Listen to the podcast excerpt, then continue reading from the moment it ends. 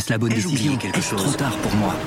Prenez vos décisions d'investissement avec le soutien de Clarity AI. Gérez votre portefeuille tout en lui assurant une croissance durable grâce à l'association d'une IA puissante et d'une grande expérience de l'industrie. Notre technologie augmente l'efficacité des processus réglementaires, y compris ceux liés à l'article 29 de la loi énergie-climat. Réduisez les risques et atteignez vos objectifs de durabilité en vous basant sur des faits vérifiés et des méthodologies transparentes. Clarity AI, la technologie au service des décisions humaines. Rendez-vous sur clarity.ai et passez à l'action dès aujourd'hui.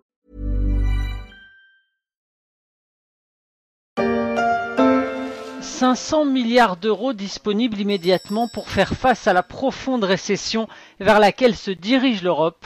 Les ministres des Finances des 27 sont finalement parvenus à s'entendre en fin de soirée sur une réponse économique commune face au coronavirus.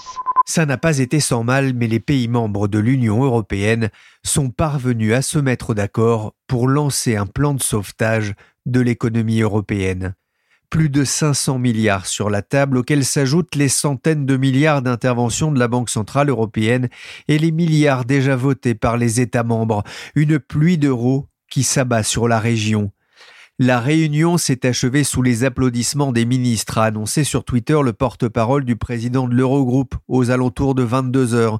Le ministre français des Finances, Bruno Le Maire, a lui salué un excellent accord quand la chancelière allemande a salué la riposte commune et solidaire face au nouveau coronavirus. Mais la potion sera-t-elle suffisante pour sortir l'économie européenne du marasme qui s'annonce? L'avenir le dira. Mais selon certains, il manquerait un ingrédient.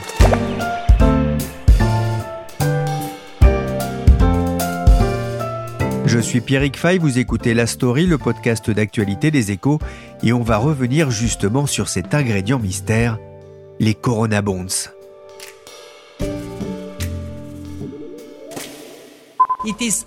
Il est déjà clair que la croissance mondiale sera fortement négative en 2020. En fait, nous anticipons les pires retombées économiques depuis la Grande Dépression. Les pires conséquences économiques depuis la Grande Dépression de 1929.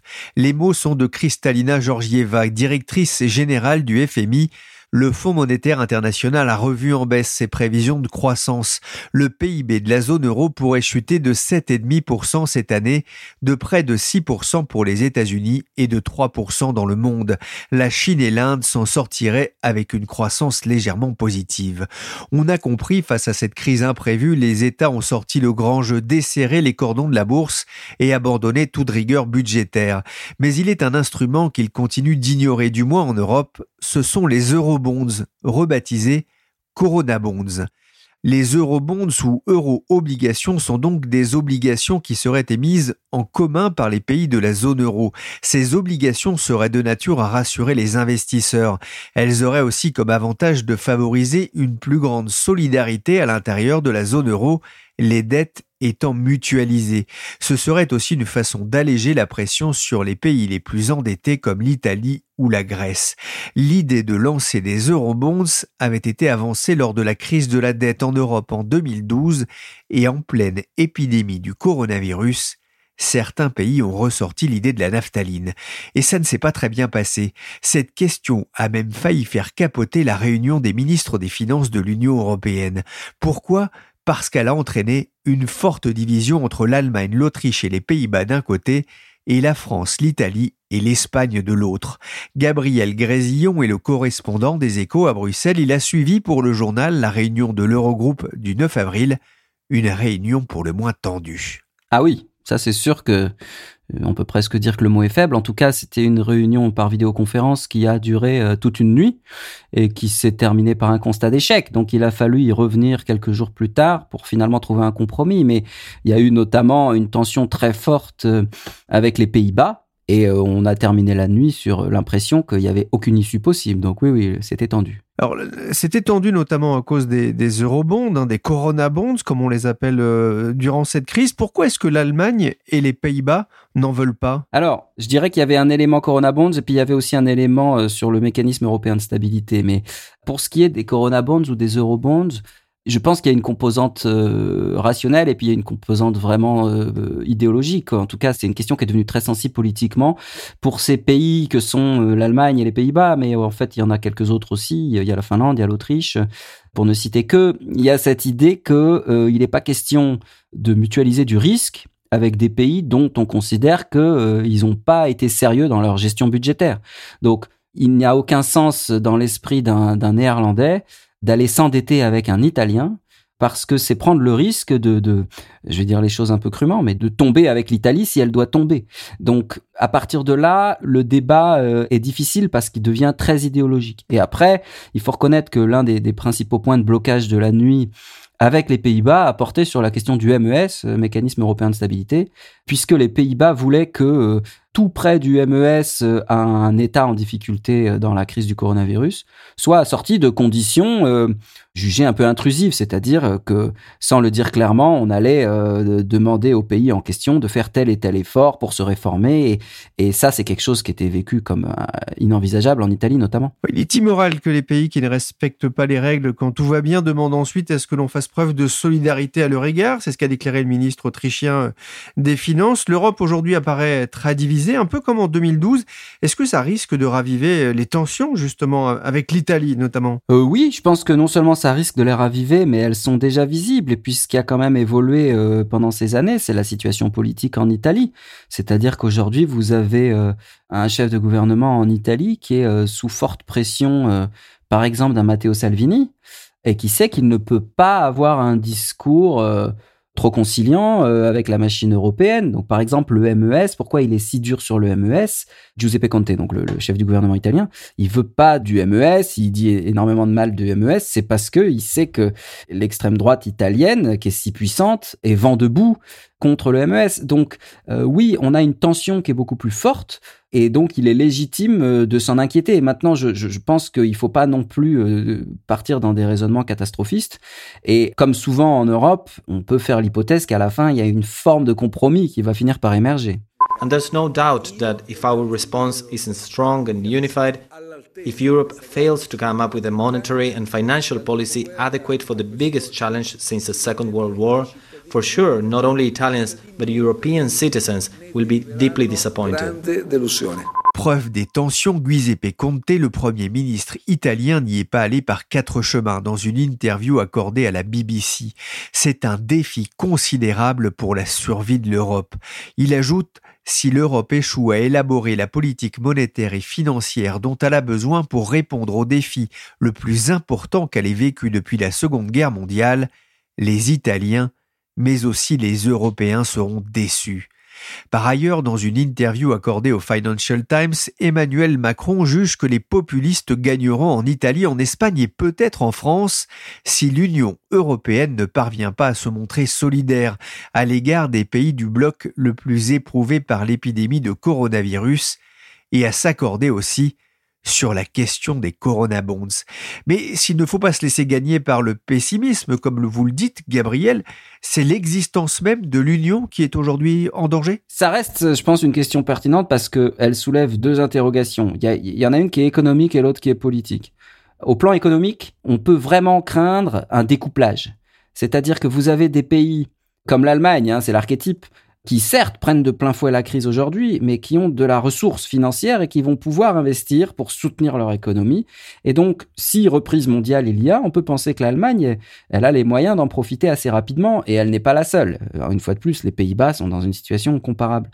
En revanche, vous avez des pays au sud euh, qui sont pas du tout capables, qui n'ont pas cette marge financière. L'Italie euh, en particulier, mais, aussi euh, d'autres, et notamment la France. Il faut être lucide là-dessus. La France a un endettement qui est élevé, et donc voilà, la, la marge est plus limitée. Donc on peut craindre un vrai découplage économique avec un rebond au nord et un décrochage au sud. Et ça, euh, ce serait absolument euh, catastrophique et délétère pour la zone euro notamment.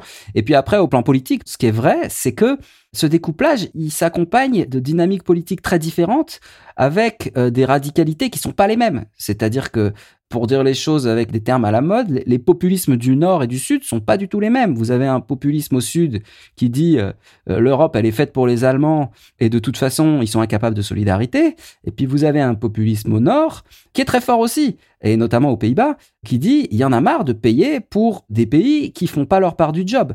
Et donc ça, ce sont des tendances aussi au découplage politique, j'ai envie de dire, qui sont quand même un peu inquiétantes. Oui, c'est vrai que ça dure même depuis euh, depuis la crise de 2012. Ça a valu euh, aux, pigs, hein, les pays du Sud, que sont le Portugal, l'Italie, la Grèce et l'Espagne, le surnom de euh, pays du Club Med pour les pays du Nord, effectivement. Alors malgré tout, cette thématique autour des coronabonds, ça ne doit pas cacher quand même qu'il y a déjà eu une réponse collective enclenchée par les pays de l'Union. Faudrait pas l'oublier. Mais tout à fait. Et en fait, c'est c'est ça qui est toujours un petit peu rageant quand on observe euh, la machine européenne, c'est que médiatiquement, il y a une focalisation sur euh, les points de tension et de fait, ils sont, ils sont réels et ils sont nombreux.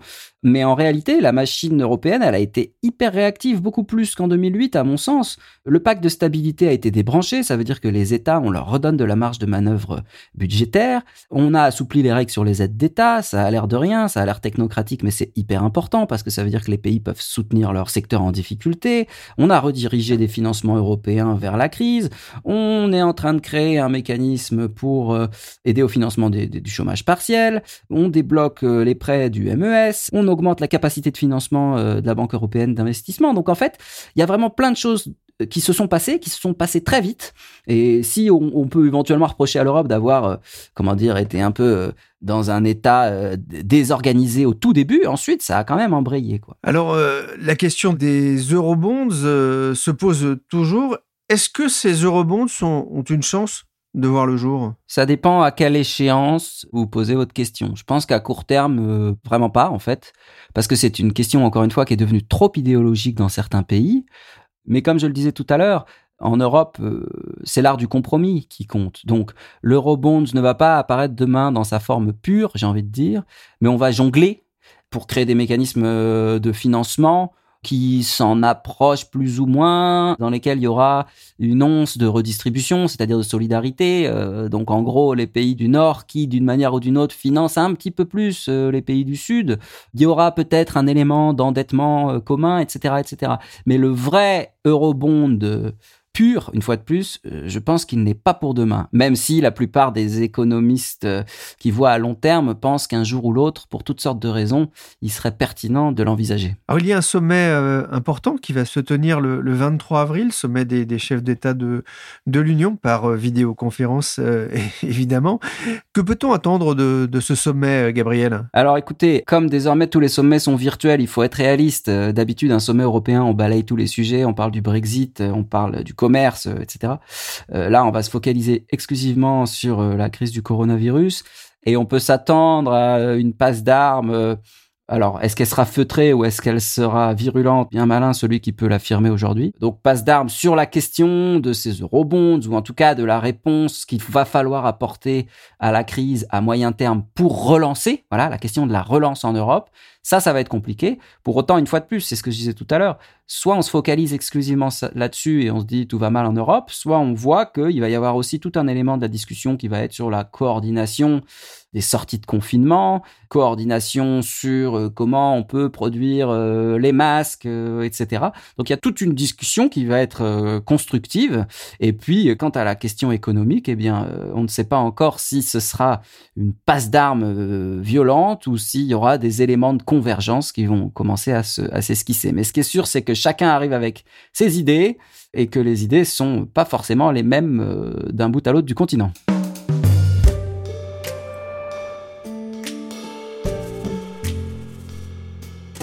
Les Corona Bonds ou Eurobonds, facteur de solidarité entre les États européens, mais en même temps symbole d'une Europe plus fédérale dont certains pays ne veulent pas entendre parler. On l'a entendu, Emmanuel Macron a mis en garde lors d'une interview au Financial Times contre un refus des Corona Bonds qui pourrait favoriser la montée des populismes en Europe. Un message fort alors que se tiendra un sommet européen par visioconférence le 23 avril, sommet consacré à la relance économique de l'Union européenne. La question de la création d'un fonds d'urgence avec une solidarité devrait donc revenir au premier plan. J'ai appelé William de Wilder, il est chef économiste de BNP Paribas et pour lui, l'Europe ne devrait pas se passer de cette arme symbolique. En fait, la Corona Bonds, c'est une question euh, aux aspects multiples et je dirais il y a des aspects qui sont purement économiques et puis il y a des aspects qui sont politiques et je dirais même euh, existentiels. Pour ce qui est le purement économique, il faut bien se rendre compte, bien évidemment, que suite à la baisse des taux d'intérêt, donc de la politique de la BCE, nous sommes quand même dans un environnement où euh, le coût de financement pour euh, les différents États est devenu très faible. Et en outre, cette politique a aussi permis d'éviter que les spreads entre un pays donné comme l'Italie, l'Espagne et et l'Allemagne. C'est important, pourquoi? Parce que lorsqu'on a une, une émission où le risque est partagé, donc on est dans la solidarité de la prise de risque, donc ce coût de financement sera certes inférieur par rapport au coût de financement, par exemple, d'un pays comme euh, l'Italie, l'Espagne, euh, Portugal, Grèce, mais l'écart ne sera pas gigantesque. Bon, tout ce qu'on gagne, c'est bien. Donc, en fait, on peut dire que le gain qu'on va réaliser, c'est un gain qu'on verra apparaître dans la durée seulement. Et en relatif, lorsqu'on regarde ces gains par rapport au coût moyen de la dette, l'effet sera très faible. Parce que le stock de la dette, bien évidemment, il date depuis très longtemps et donc il a un coût de financement qui est plus cher. Mais quand même, il y a un avantage économique euh, indéniable. Le deuxième point, qui en fait a été euh, un facteur pour lequel j'ai, dans le passé, euh, lors d'entretiens avec des journalistes, fait un plaidoyer pour la Corona Bonds, ou encore un, fonds d'urgence qui est à peu près la même chose, c'est que si des États doivent émettre beaucoup d'obligations, donc faire un appel à marché parce qu'il est nécessaire de relancer la machine, il se peut que, surtout pour des pays qui sont un peu plus endettés, que le marché financier quand même commence à être préoccupé par le niveau d'endettement et euh, en conséquence demande une prime de risque un peu plus élevée. Cette prime de risque ne veut pas dire qu'on raisonne immédiatement dans le scénario cataclysmique, mais simplement on devient un peu plus exigeant. Et donc, je veux surtout éviter, et pour moi c'est ça l'intérêt des Corona Bonds, il faut surtout éviter que des États s'auto-censurent à ne pas relancer leur économie, craignant qu'il y aura un impact sur le coût de financement, un impact assez pérenne sur le coût de financement. Donc, si certains pays s'auto-censurent, et ne font pas d'efforts financiers, budgétaires pour relancer leur économie. Non seulement ce sont ces pays en premier lieu qui vont y perdre, mais l'effort de relance à travers la zone euro y perdra aussi, parce qu'il y a une partie de la zone euro qui fera quelque chose, et puis une autre partie de la zone euro qui fera rien. Et on a intérêt justement, et ça toutes les analyses économiques le montrent, que de travailler ensemble et donc de relancer la machine ensemble au même moment. C'est pour cette raison que cette capacité de se financer ensemble et avec donc euh, un élément de solidarité est un élément qui est très important. On comprend bien effectivement qu'il ne faut pas qu'une partie de l'Europe se retrouve à la traîne et ne profite pas de l'effet positif de ces politiques budgétaires. C'est l'intérêt économique des Corona Bonds. Alors vous évoquiez aussi un intérêt politique. En fait, dans quelques années, on va regarder en arrière et on va évaluer comment cette euh, pandémie a été gérée par nos hommes politiques, par euh, les différents pays, euh, par les membres de la zone euro, etc. Et donc là, bien évidemment, il est très important de pouvoir montrer que là, face à ce choc, qui en fait est un cas d'école de ce que les économistes appellent un choc exogène, c'est-à-dire n'étant pas le résultat de comportements économiques antérieurs.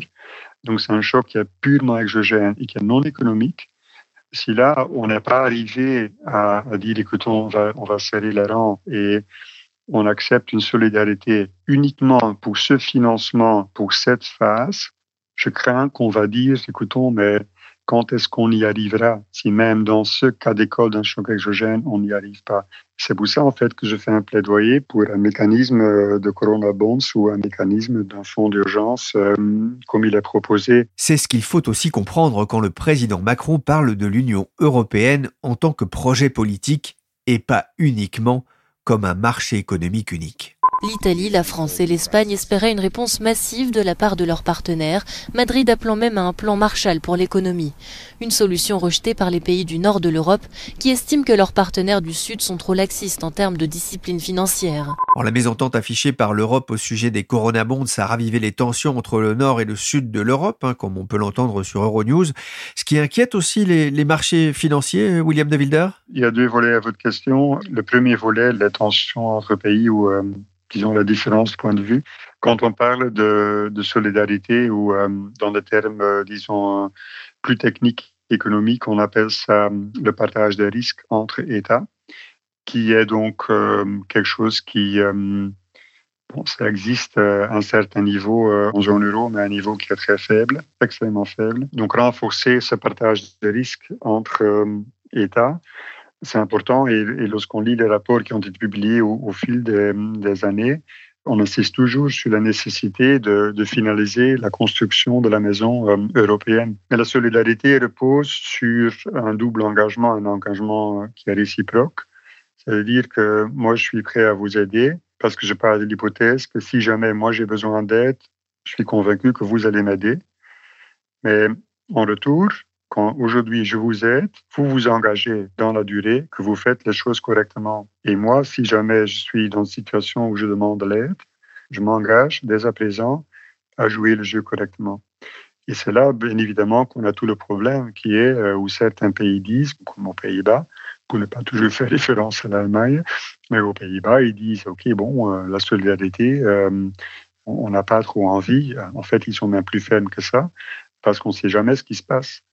Et donc, il y a une vraie problématique de crédibilité au niveau de l'engagement que prend un gouvernement de jouer le, jeu correctement, c'est-à-dire de mener une politique budgétaire et surtout économique aussi, qui permettra euh, au pays de renforcer euh, sa situation euh, financière. Ça, bien évidemment, c'est un débat qui existe depuis des années et bon, ça ne va pas disparaître rapidement.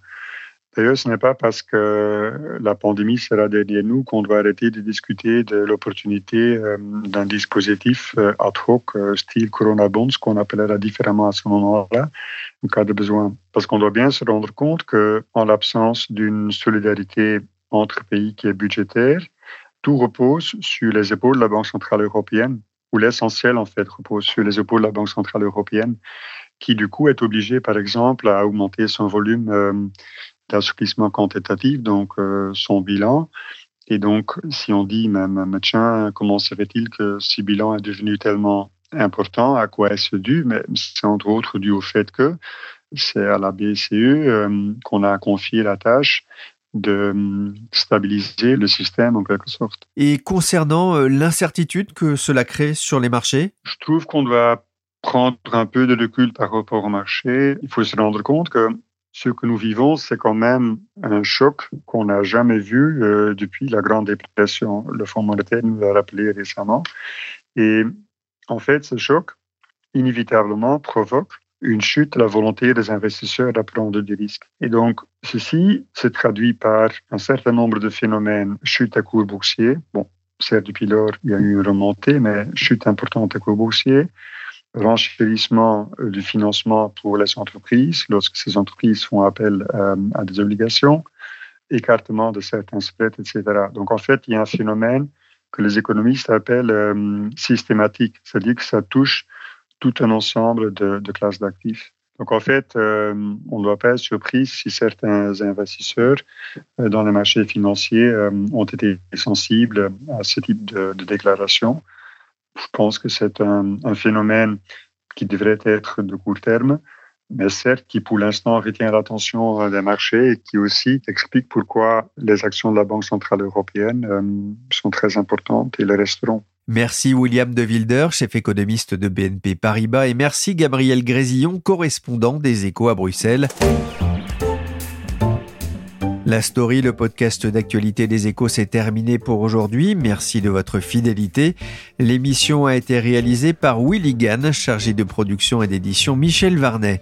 Vous pouvez suivre la story sur toutes les plateformes de téléchargement et de streaming. Pour l'information en temps réel, c'est sur leséchos.fr et ne manquez pas non plus l'analyse du prochain sommet de l'Union européenne le 23 avril par nos journalistes dans les pages des échos.